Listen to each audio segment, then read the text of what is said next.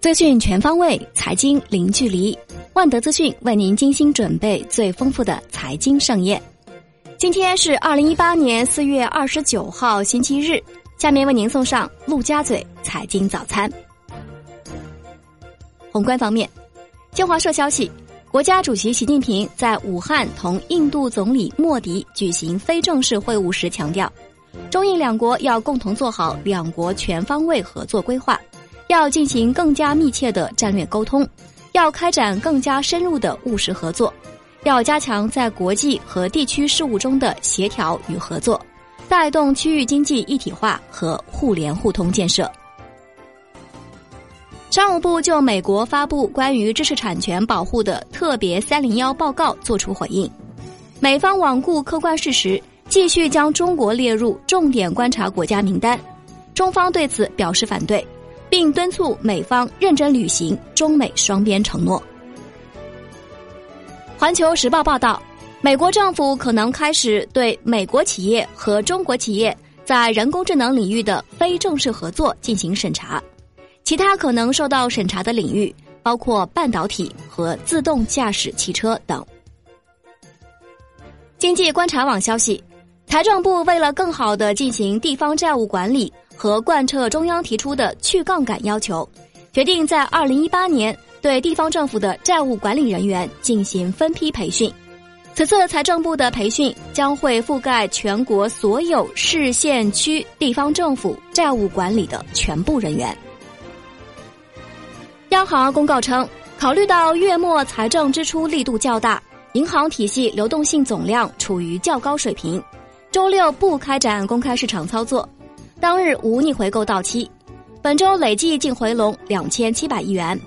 s h i b r 多数下跌，隔夜 s h i b r 跌九点七个基点，报百分之二点八二四零。国内股市方面，最新的全国人大常委会二零一八年立法工作计划显示，证券法修订被列入预备审议项目，这意味着从二零一三年就启动审议的证券法修订工作或再次延缓。二零一八年推出概率大幅降低，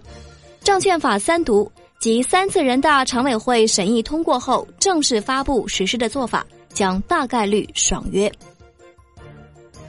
证监会副主席李超表示，要充分发挥资本市场的功能和作用，进一步加大对实施创新驱动发展战略的支持力度，助力我国高新技术产业和战略性新兴产业发展提升。培育和打造一流投资银行和资产管理机构。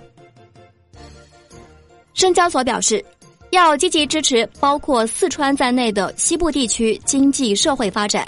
将与有关各方继续加强合作，优势互补，优化完善科技和金融结合的生态环境，努力为西部地区实现实体经济、科技创新和现代金融更高质量协同发展播种希望。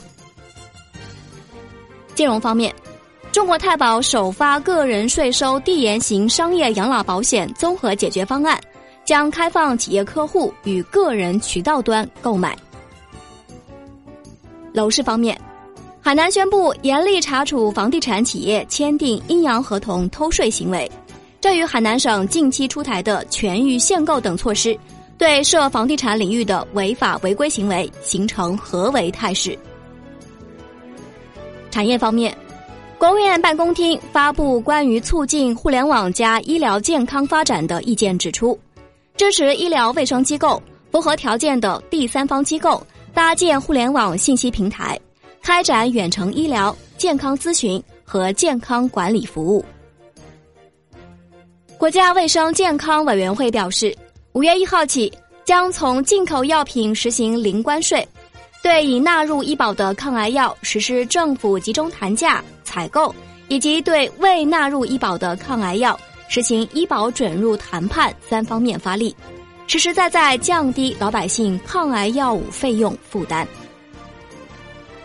工信部决定，自二零一八年五月一号起，将移动通信转售业务由试点转为正式商用。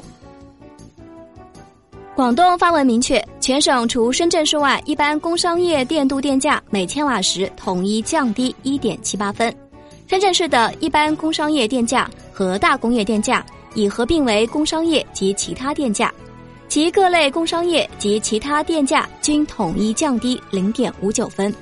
上述规定自二零一八年四月一号起执行。